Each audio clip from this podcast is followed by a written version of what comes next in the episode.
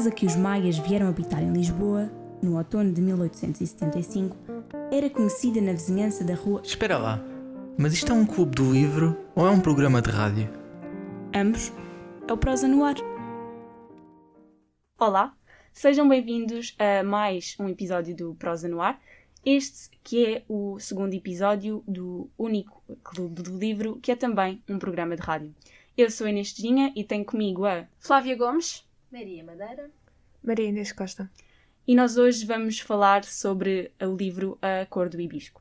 Antes de prosseguirmos, vamos falar um bocadinho sobre, sobre a autora. Maria, queres falar-nos sobre a Chimamanda? Então, Chimamanda Ngozi Adichie, a autora, é uma reconhecida feminista e escritora nigeriana. Ela nasceu a 15 de setembro de 1997, na cidade de Enugu, na Nigéria, e é uma das mais importantes jovens autoras anglófonas de sucesso e que atrai muito uma nova geração de leitores para a literatura africana. Começou a escrever aos, aos seis anos uh, e passou a maior parte da sua vida nos campos das universidades. Primeiro na Universidade de Nigéria, quando estudou medicina e farmácia, mas só por um ano e meio, até que aos 19 anos mudou-se para os Estados Unidos para estudar comunicação e ciências políticas.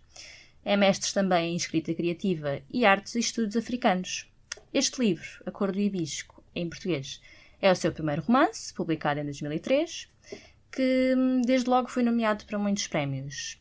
Entre também as suas obras destacam-se os livros Meio Sol Amarelo, Americana e o seu ensaio Sejamos Todas Feministas. As suas obras já foram traduzidas para mais de 31 línguas no mundo inteiro. Maria Inês, queres fazer-nos um, um, resumo desta obra, A Cor do Hibisco? Uh, então, Uh, esta obra é narrada por Kambili, que é uma rapariga de 15 anos que vive na Nigéria, na cidade de Enugu. E Kambili faz parte de uma família que economicamente encontra-se confortável, mas na qual existem alguns problemas. Isto porque o seu pai é um católico extremamente ligado à religião e por isso acaba por rejeitar as tradições do povo nigeriano por não partilharem as mesmas crenças que o catolicismo. E é esta religiosidade extrema que leva o pai a praticar uh, contra a família violência física e psicológica e oprimir tanto a mulher como os filhos. E, inclusive, acaba por chegar a rejeitar o pai por ser um tradicionalista e a própria irmã por ser uma professora universitária. E o livro acaba assim por tratar uh, sobre a vida de Cambili e como a sua vida e a própria Cambili começam a mudar quando ela e o seu irmão vão passar uma temporada na casa da tia com tia e os primos. E é nessa casa que ela vai conhecer a liberdade de expressão, de pensamentos, de ações e a vida sem a opressão e as exigências extremas do pai. Exato. Uh, antes de prosseguirmos, queríamos só deixar a nota que o Clube do Livro uh, escolheu uh, esta autora e este livro em particular porque em novembro se assinalou o Dia da Consciência Negra, no dia 20 de novembro, e portanto todos os autores em votação, nós escolhemos exatamente autores negros, e é muito importante haver esta diversidade na literatura e em tudo, e, e apoiarmos diferentes autores de diferentes géneros, de diferentes culturas. Uh, vamos então passar à discussão do livro. A partir daqui vão haver spoilers, por isso, se ainda não leste A Cor do Hibisco, é melhor desligares e ouvires noutra altura. Eu acho que este livro acaba por se, se dividir em duas partes, como a Marina estava a referir há pouco. Temos uma, uma primeira parte em que, se, em que somos introduzidos a este universo de opressão da família, em que percebemos como é que é a vida desta, desta adolescente, da Camille, e somos realmente levados para o seio daquela, daquela família. E depois temos a parte em que tudo muda, em que Cambili e o seu irmão Jaja uh, vão passar uma temporada com, com a sua tia, e é aí que eu acho que é um pouco o segundo ato, um, o segundo ato do livro. Mas antes de entrarmos por aí, por essa mudança nas personagens, vamos começar se calhar por falar numa das personagens uh, mais controversas, por assim dizer, do livro, que é o pai. Uh, qual é que vocês acham que é a razão por detrás do, do comportamento do, do pai? talvez a forma como ele foi educado pelos missionários, serem tão restritos e terem uma, uma educação tão estrita, tão virada para a religião, é que ele é tão estrito com os filhos, porque foi assim que ele foi ensinado quando era miúdo. E pronto, quando o pai dele, o pai no, no Munco, se não me engano, ah, o mandou para os missionários para ser educado. Sim, e há aqui também uma. É, é, é um pouco estranho, por um lado, porque hum, a tia da, da Cambília, ou seja, a irmã deste senhor eh, bastante rígido e bastante hum, restrito no que toca à religião, é bastante mais. Ela é, ela é muito mais liberal hum, e a educação deles foi mais ou menos a mesma. Como é que vocês veem esta questão? Eu acredito que, por exemplo, esteja relacionado o facto de, hum, de ela também ser professora universitária e, e lidar com pessoas totalmente diferentes que nó- que nós encontramos no meio, ah, que tenham contribuído para ela ter assim este hum, esse ar mais liberal relativamente ao pai. Ah, e até mesmo talvez o facto de ser mulher e ter eh, sentido, se calhar de alguma forma, mais reprimida do que, do que se fosse um homem. Ahm, acredito que esses são assim pequenos fatores que fizeram a diferença entre os dois. Porque nota-se muito a diferença. Sim, E até o, o próprio pai não partilha de todo com, com esta autoridade. O pai do pai, ou seja, o avô da Cambili, uhum, não sim, partilha de toda esta autoridade e é uma, uma figura muito querida ah, e que tem uma ligação incrível com os netos, os filhos da, da tia. E depois com, com a Cambili e o Jaja não consegue ter essa ligação porque o, o pai deles não, não os deixa.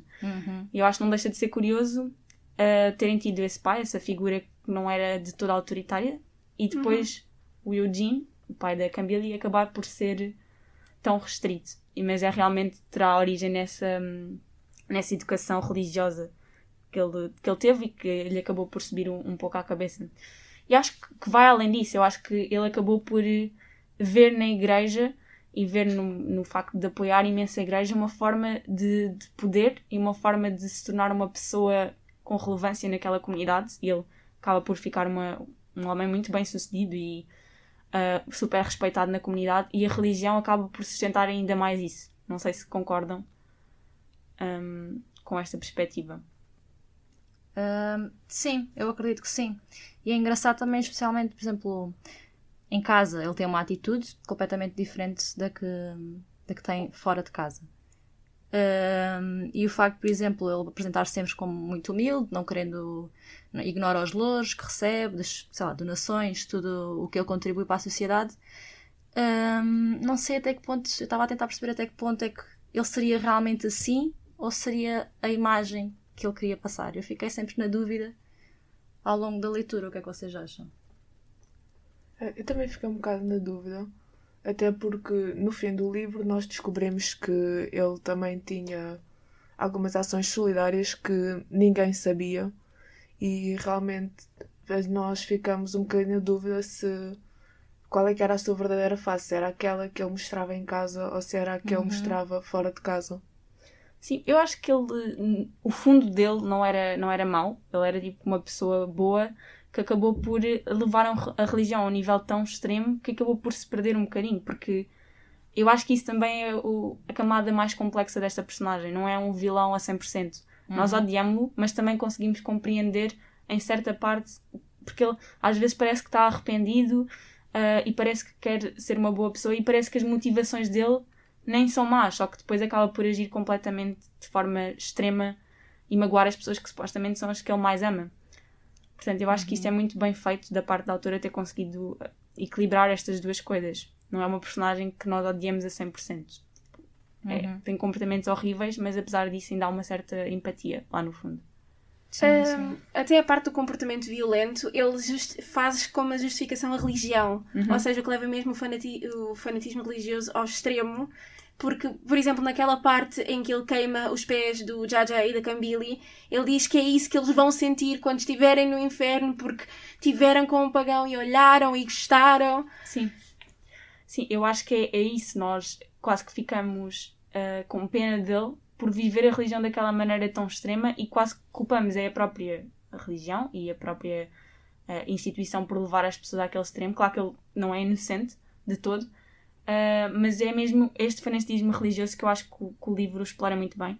E acho que essa passagem até podemos ler exatamente essa passagem que estavas a referir dos pés, porque ilustra muito bem este tema que é central no livro. Um, que é, olha, até vou fazer aqui o folhar das páginas para os ouvintes. ACMR. Um, porque ilustra mesmo muito bem a temática central do livro.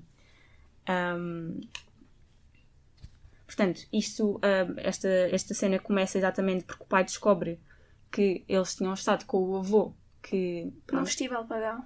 Exatamente. uh, e, e portanto o pai questiona-os sobre isso e zanga-se imenso. Tu sabias que o teu avô ia a Nuska, que é a terra da tia. Não sabias? Perguntou ele em Ibo. Sabia, pai. Pegaste no telefone para me avisar? Não. Sabias que ias dormir na mesma casa que um pagão? Sabia, pai. Portanto, viste o pecado com toda a clareza e decidiste caminhar ao encontro dele. Assenti. Sim, pai. Tu és preciosa, Cambili. A voz tremeu-lhe como a de uma pessoa a falar num funeral embargada de emoção. Devias almejar a perfeição. Não devias ver o pecado e caminhar ao encontro dele. Ele baixou a chaleira para dentro da banheira e inclinou-a em direção aos meus pés. Lentamente verteu a água quente sobre os meus pés, como se estivesse a fazer uma experiência e quisesse ver o que ia acontecer. Começou a chorar. As lágrimas deslizavam-lhe pela cara. Vi o vapor úmido antes de ver a água. Observei a água a sair da chaleira, a escorrer, quase em câmara lenta, formando um arco até aos meus pés. A dor de contacto foi tão pura, tão escaldante, que durante um segundo não senti nada. E depois gritei. É isto que fazes a ti mesma quando caminhas em direção ao pecado. Queimas os pés. Lá está. E, e ilustra muitíssimo bem, e acho que é uma passagem que revela a força, a força deste livro e o quanto ele nos, uh, nos toca. Eu, pessoalmente, nesta passagem concreta, emocionei-me bastante. E noutras, porque há cenas ainda mais fortes do que esta. Portanto, fiquem com uma ideia, pessoas. não fiquem assustados. Não fiquem assustados. Mas... Eu acho que também há aqui outra coisa que é muito bem feita. É que hum, são descritos uh, momentos de dor profunda e de, de. Há uma opressão gigante, mas a palavra dor Aqui a palavra dor é dita explicitamente, mas numa primeira parte do livro, a palavra opressão, a palavra dor nunca são ditas, mas nós sentimos-nos completamente angustiados e tensos a ler as primeiras 150 páginas uhum. antes deles irem viver com a tia. Eu acho que isso também é muito bem feito. Uhum. Eu acho que exatamente é uma das razões por estar tão bem escrito, porque o livro é forte. Podíamos dizer que tem um, um, uma temática pesada, mas lá está, está descrito de uma forma quase tão subtil em que ao, ao, ao, estarmos a ler, nós estamos dentro da história, estamos a sentir também pelo facto de ser narrado na primeira pessoa, portanto, parece que estamos mesmo dentro da história. Uh, e esta temática tão pesada não se, lá está, não se sente, está, está de uma forma muito subtil uh. Portanto, eu, eu gostei muito dessa parte em específico, da, da própria escrita da autora. E eu acho que, que é uma temática muito importante, esta questão do, do fanatismo religioso e a história da igreja está cheia uh, de sofrimento e de coisas muito negras exatamente porque a religião é levada ao extremo. E, não só na literatura, mesmo na história, há imensos exemplos um, de dor e sofrimento por causa da religião. Sim, sim. Um, outra coisa que eu gostei muito no livro é o facto dele ser bastante sensorial. Não sei se sentiram isso. Sim, quer seja ao ao sentir os, quando ela começa a descrever os cheiros, uh, até mesmo os sabores da comida, das comidas tradicionais típicas. Uh, isso é outra, outro marco também super interessante da, da escrita e que lá está, o, essa parte sensorial põe-te ainda, mais, põe ainda mais dentro da história, tu ficas uhum. mesmo imersa. Portanto, eu gostava muito de ir apanhando esses pequenos. quase que desperta os teus sentidos, uhum. não é? Uhum. Sim, mesmo a gente não conhecendo os pratos, só pela hum. descrição parece que até sentimos o sabor deles. Sim. E é, é muito interessante e acaba por ficar uh, ser uma característica que torna, exatamente como a Maria disse, torna a leitura muito mais imersiva. E eu acho que é quase o único marco, por assim dizer, que nos faz perceber que isto é uma história que se passa na Nigéria. Porque esta história pode acontecer em qualquer, qualquer país, e pessoas a ser oprimidas e sobretudo no seio familiar é uma realidade que infelizmente está presente em, em quase todas as culturas uh, e portanto eu acho que isso é que torna aqui um bocadinho esta, esta diferença e somos transportados depois para esse universo daquele país que também gostei bastante porque é uma coisa que é tão distante da nossa cultura aqui na Europa e gostei disso e acho que também é isso que é uma das grandes vantagens da literatura a capacidade de nos fazer conhecer novos, novos mundos. Outro tema que, que é bastante é, interessante, depois já na segunda parte do livro, e esta acho que é a parte otimista, a parte em que observamos uma, uma adolescente, a Camille, a libertar-se e a, encontrar-se ela própria, porque ela estava tão dentro daquele mundo que nem questionava aquilo que o pai lhe dizia. Ela, ela tentava agradar aquele homem e não o censurava por as coisas que ele fazia. Ela, um, ela quase que idolatrava e respeitava o pai de uma forma tão cega nunca, nunca tinha questionamento. E ela, a partir do momento em que vai para casa da tia, começa a questionar-se, e mais ainda o Jaja, que começa mesmo a, a ter atitudes rebeldes para com o pai. E eu acho que isso é a parte bonita um, de ver no livro e de ver que toda a gente se relaciona, que há um momento na nossa vida em que nós nos descobrimos a nós próprios e nos encontramos enquanto pessoas e que assistimos aqui claro, num caso e num contexto muito duro uh, neste, neste livro. Reflete muito. Lá está, ela, tá, ela tem 15 anos, portanto, aquela fase da adolescência, da descoberta, e é também exatamente aquela. Há até uma teoria da personalidade que nós somos definidos pelo, pelos fatores genéticos, pelo ambiente e, se não estou em erro, pelo, pelas experiências que nós vamos passando, não é? Uhum. E nós vemos exatamente isso a partir do momento em que ela sai da sua pequena realidade, que é a única que ela conhece, ou seja, dentro do autoritarismo do pai, e, e vai passar uns dias à casa da tia, ela descobre uma realidade totalmente diferente. Portanto, aí abrem-se novas portas e ela depara-se com, com coisas, com realidades que nunca, nunca tinha vivenciado. E então a partir daí cresce, não é? Uh, sim, uh, até quando a tia pega nos horários deles, porque eles seguiam aqueles horários restritos, tinham de estudar, tinham de passar. Pronto, o pai tinha metido ali no meio umas duas horas para passar tempo com os primos, porque não tinha uma ligação muito forte. Mas quando a tia os, lhes retira isso, eu acho que é aí que eles começam os dois a, a desafiar aquilo que o pai lhes fazia e a desafiar as ordens superiores de uma figura paternal. Eles sentem-se completamente aterrorizados nesse momento, sentem-se perdidos sem aquele, aquele, aquele autoritarismo extremo do Eu pai. Eu acho que mais a Camille do que o Jaja. Sim, sim, sim, o Jaja rapidamente se adapta e rapidamente percebe que há mais além daquele. Daquela quase, bolha. É mesmo uhum. aquela bolha que eles vivem completamente oprimidos e percebe que aquilo está errado muito rapidamente. A Camille tem mais dificuldade em, em fazer essa transição. Aliás, eu acho que ela não a faz uh, a 100%, mesmo quando o pai morre ela fica muito chocada e está sempre muito. Reprime-se muito. Sim, é? ela própria diz que via quase o pai como um ser imortal, como um deus, e de repente como é que ele morre. Uhum. Eu acho que isso também é muito interessante na personagem. Sim, até porque uh, mesmo, já mesmo no fim do livro uh, existe uma passagem de tempo, e nós já iremos falar do fim do livro, uhum. mas eu queria referir que uh, a Gambeli diz que não contou ao Jaja que pediu para que todos os domingos rezasse uma missa pelo pai, mesmo já tendo passado bastante tempo. Ou seja, eu acho que ela realmente, apesar de, uh, de ser libertando e de criando a sua identidade, nunca consegue uh, soltar-se completamente do pai. Mas eu diria que seria mais pelo facto de Jaja ser um rapaz.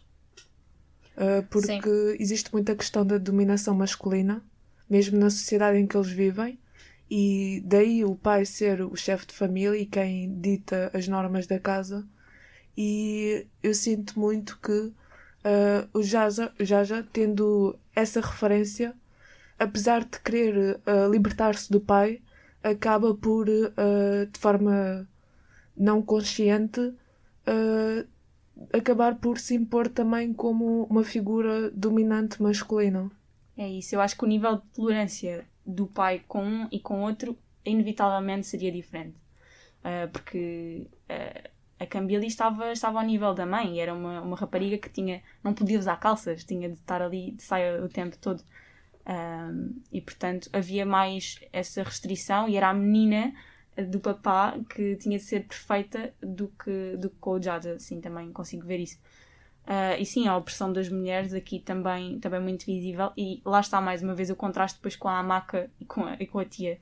Eu acho que a própria hum, Cambili fica muito chocada quando começa a perceber que a prima pode fazer quase o que, lhe apetecer e pode ouvir a música que gosta e, e, depois a própria prima goza muito com ela e acho que isso é muito importante para a Cambili. Uhum. E a, a, dualidade também específico da, da mãe da Camille, da mulher submissa e da tia, não sei até que ponto é que também podemos associar ao facto de tia ser viúva, não é? O, o, marido morreu e ela também teve que assumir, digo eu, isto não está explícito no livro, Sim. mas teve que assumir aquele papel mais autoritário como chefe de família. É isso. em comparação à, à mãe da Camille e do Jaja, que é sempre que é mulher submissa e que hum, está sempre na, na asa do pai, não é? Sempre hum, muito reprimida. Sim, eu acho, eu acho que é muito isso.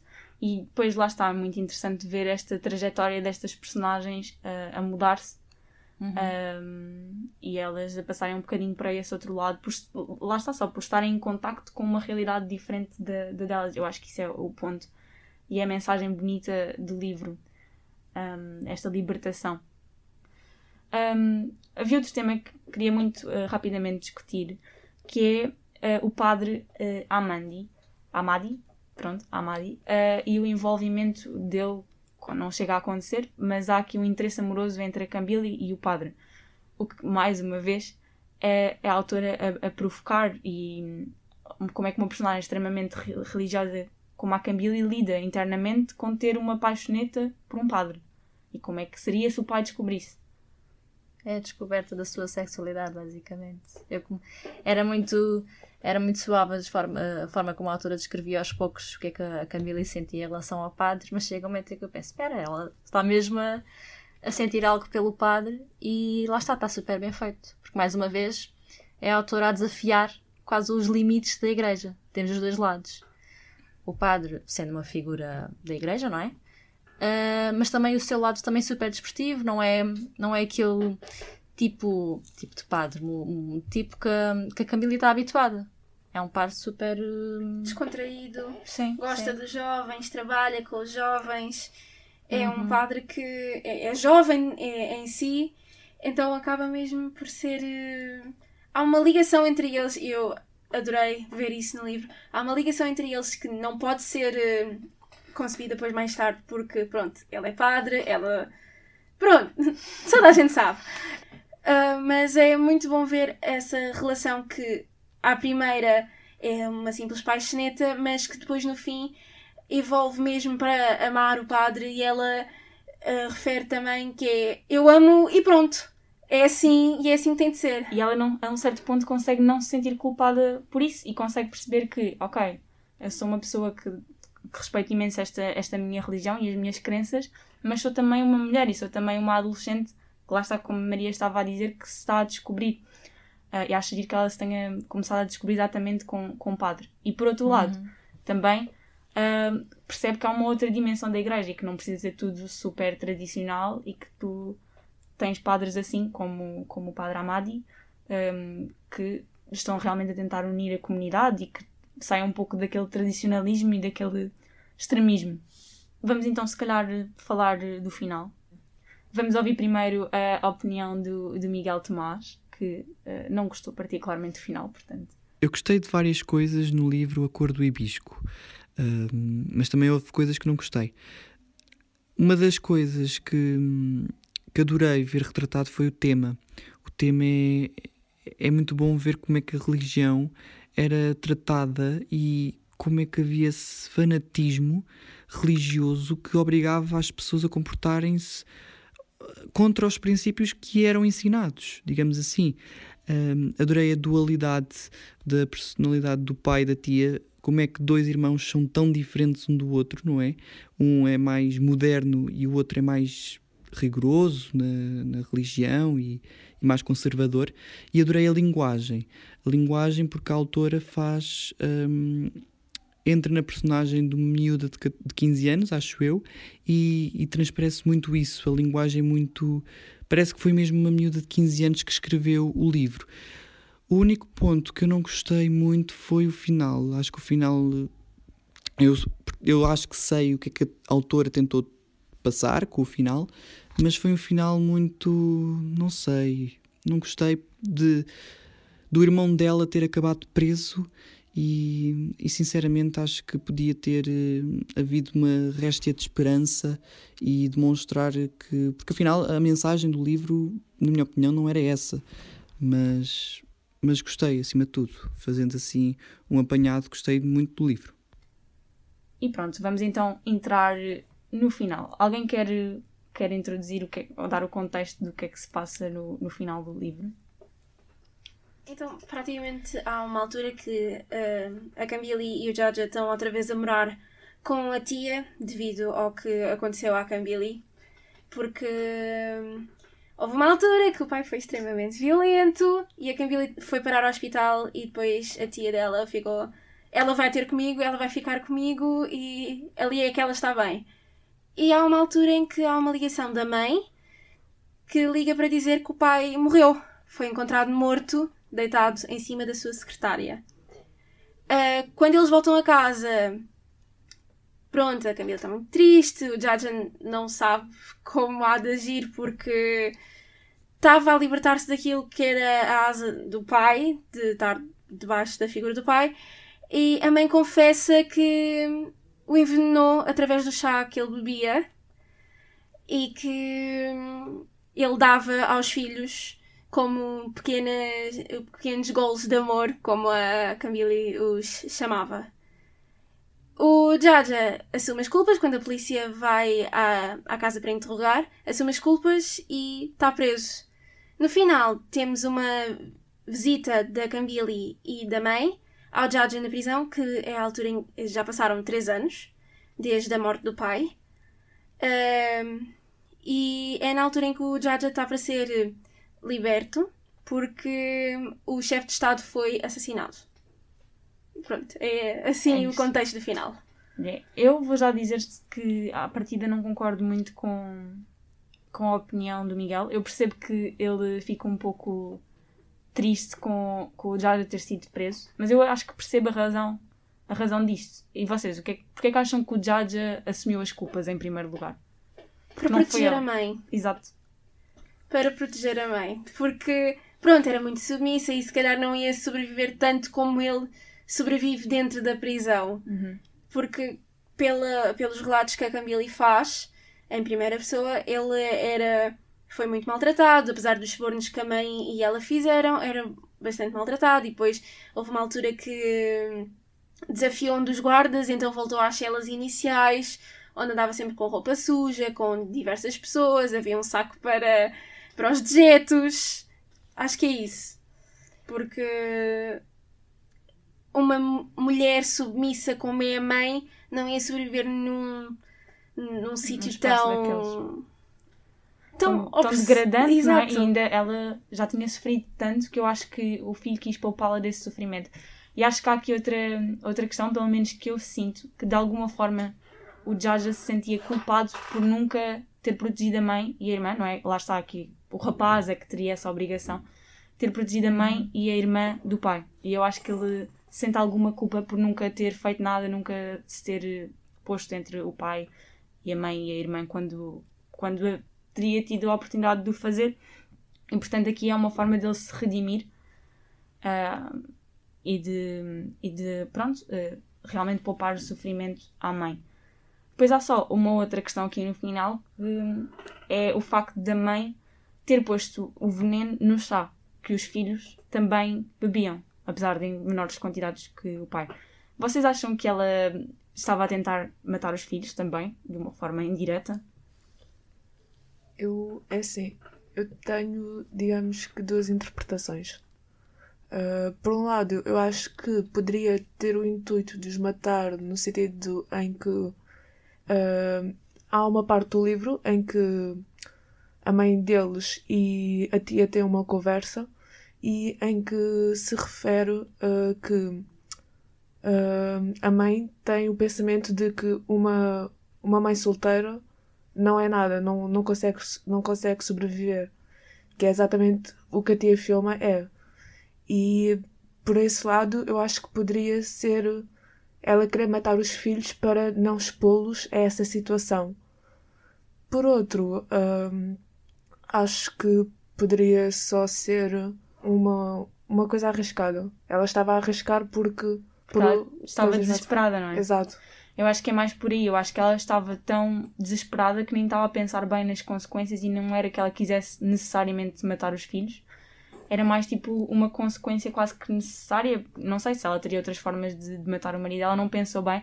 E se calhar, apesar de ela, a personagem nunca dizer isto explicitamente, haveria ela veria sempre nos filhos um bocado do marido e iria sempre ter esse trauma presente quando olhasse para os filhos. E acho que hum, que isso também seria uma coisa difícil de dar e uma parte dela desejaria que os filhos morressem para poder seguir em frente a 100%. Mas pronto, já é aqui uma interpretação mais. eu, eu, eu, também, também gosto dessa interpretação, mas eu também levei mais para o sentido de poupar os filhos a um sofrimento, talvez de uma realidade que eles, nem ela nem eles conheciam, não é? E então, quase num ato de desespero, de, de amor de mãe, que às vezes não se explica, não é? levei-me mais para esse lado, mas, mas não sei, dá a muitas interpretações. E eu, eu percebo, eu entendo um, o que o Miguel disse exatamente sobre o final, porque um, ao longo do livro, levarmos todo com, sempre com aquele clima mais pesado, parece que uma pessoa está à espera que, ok, no final, quase que inevitavelmente esperamos assim para um final mais feliz, não é? Mas depois um, vemos como é que acaba, não é? E é quase como se hum, a autora a querer mostrar-nos que, ok, nem tudo tem um final feliz, não é? E que hum, finais destes também acontecem, não é? Não é sempre tudo eu um não, mar de rosas. Eu não considero que o final seja próprio. Eu acho que é um final feliz, na medida em que aquela família finalmente está, está livre e depois reunida, não é? Porque depois eles hum. conseguem. O George já vai sair da prisão e eles vão ficar os três e finalmente ter a liberdade que nunca experienciaram a vida toda. Passagem final até é, mesmo a Camille a rir-se e a dizer: Mãe, vamos plantar hibiscos roxos. O que não deixa de ser curioso, porque eu acho que a simbologia dos hibiscos roxos neste livro não é, no geral, positiva. Qual é que é a vossa opinião sobre isto? Eu, por acaso, eu fui atentando de vez em quando, quando apanhava assim as referências do hibisco roxo ao longo da leitura, eu estava a tentar decifrar e eu associei um pouco, por exemplo, à liberdade que a, que a Camille ansiava, por exemplo, porque eu lembro-me da passagem específica dos hibiscos roxos na casa, de, na casa da tia. E aí eu sempre associei, na minha interpretação, que hum, estando na casa da tia, e já não lembro também quais foram, não sei se era na casa dela que havia, mas eu acho que não. Ou seja, havendo na casa da tia os hibiscos roxo, roxos, uh, associava àquele, hum, aquele lugar mais feliz. Exato, Era eu associava a isso. Sim, eu acho que é nesse sentido que a Cambili quer plantar os hibiscos na sua própria casa. Para ser um lugar mais feliz. É isso. Uhum. Mas, mas por outro lado também vejo, e acho que a cor roxa tem muito esta sim, simbologia sim. de dor e de nodas negras e de sofrimento. Portanto, mais uma vez, uma dualidade muito bem feita pela autora. E pronto, vamos também ainda ouvir as opiniões da Ana Cardoso. Eu gostei bastante deste livro porque a história do livro é muito poderosa, sendo que são abordados temas como o fanatismo religioso e a violência doméstica, e para além disso, o livro é muito bem escrito, sendo que a autora consegue explorar emoções e os sentimentos das personagens de uma forma muito real. No entanto, achei que o livro falhou no enquadramento histórico, porque eu falo por mim, não tinha muito conhecimento sobre a história da Nigéria, nem sobre as razões dos conflitos políticos uh, e tudo que, está, tudo o que estava a passar no livro, e o livro também não explica isso lá muito bem. E eu vi-me tentada a ir pesquisar sobre isso, mas eu gosto quando os livros já o explicam e fazem esse enquadramento cronológico. Foi o único senão deste livro, de resto, gostei bastante e sinto que vou ler mais livros desta autora. Antes de terminarmos, queria só saber a vossa avaliação de 0 a 10 do livro. Uma pergunta difícil. eu, neste momento, eu dar-lhe um 10 porque sinto que é um livro que eu precisava de ler e é um género que eu já não li há muito tempo. Uma, um tipo de leitura que já não tinha há muito tempo e que estava mesmo a precisar. Uh, e portanto, para mim, neste momento, sinto que, que é mesmo o que precisava. Uhum. Eu daria talvez um 8,5 aqui para o 9. Eu gostei muito da leitura. E lá está, eu também concordo com o que foi dito. Um, eu adorei o livro, é assim um, um tom mais pesado, a leitura, uh, mas é aquela leitura que, ainda que seja mais pesada, é necessária, eu acho, com, a, com as realidades que, que mostra. E eu gostei muito da leitura, exatamente por ser pesado e ter uma escrita super leve, portanto, lê-se muito bem. E sim, eu daria um 8,5. Eu concordo com o que a Maria disse, eu também dava um 8,5, porque é um livro muito leve, é muito fácil de se ler, é compridinho, não, não é muito grande, mas também não é muito pequeno, e trata uh, assuntos que são muito importantes até agora em contexto de pandemia, porque a violência doméstica subiu imenso e termos uh, a consciência que isso acontece e acontecia antigamente e termos a consciência de poder apontar, apontar quais é que são o, essas ocorrências e desafiar essa pessoa que faz uh, que o opressor. Sim isso. O opressor uh, é muito bom e importante. e importante sim. Sim eu, eu concordo convosco. Eu também daria por aí por um 8,5 9 uh, adorei esta, esta leitura e foi tudo aquilo que, que vocês disseram é uma leitura que nós nos identificamos de alguma forma em algum ponto uh, e é um tema super importante abordado de uma forma que é genial, na minha opinião.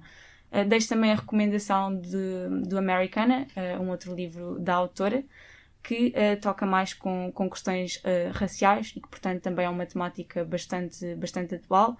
Este livro, O Acordo Hibisco, não, não tem tanto essa vertente, porque lá está, como já referimos, esta história poderia passar-se em qualquer lado, uhum. mas o Americana sim, e, e, portanto conheçam se ainda não o fizeram, a Chimamanda, porque vale muito a pena. E o Prosa no Ar de hoje fica por aqui, não é, meninas? Sim. Sim. Obrigada por terem estado desse lado e boas leituras.